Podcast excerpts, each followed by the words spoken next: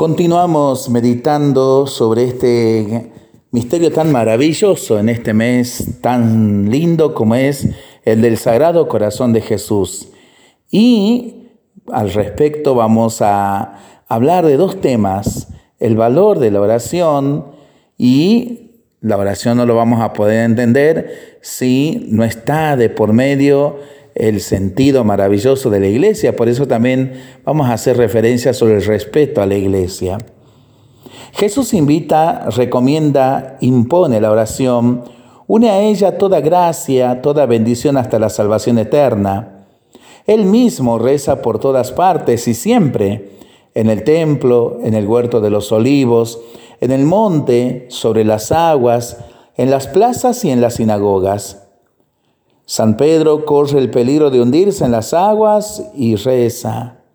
Pide a Dios, Señor, me estoy hundiendo. La oración lo fortifica. Marta y María piden llorando ante Jesús en la hora del dolor y la oración las consuela. Rezan los apóstoles en el cenáculo y la oración hace descender al Espíritu Santo con sus dones celestiales. Y tú, ¿Cuándo rezas?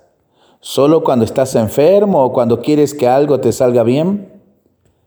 Reza. Ora siempre porque siempre tienes necesidad de permanecer junto a tu Dios. Por otro lado, el celo más santo tiene sus manifestaciones más sublimes.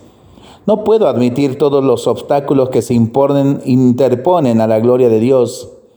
He aquí al corazón de Jesús encendido de celo, más ardiente por la gloria del Padre.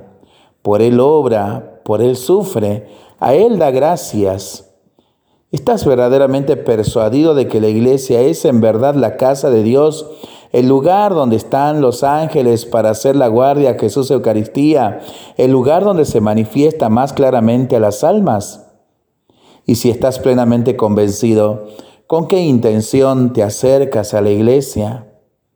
Déjate guiar por el amor que Dios te tiene.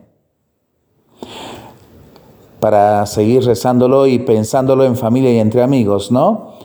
Mientras lo hacemos, pedimos al Señor su bendición, le seguimos pidiendo por nuestras intenciones y mientras tanto nosotros responsablemente nos cuidamos y nos comprometemos a ser verdaderos instrumentos de paz. Que el Señor nos bendiga en el nombre del Padre, del Hijo y del Espíritu Santo. Amén. Sagrado corazón de Jesús, en vos confío. Dulce corazón de María, sé la salvación del alma mía.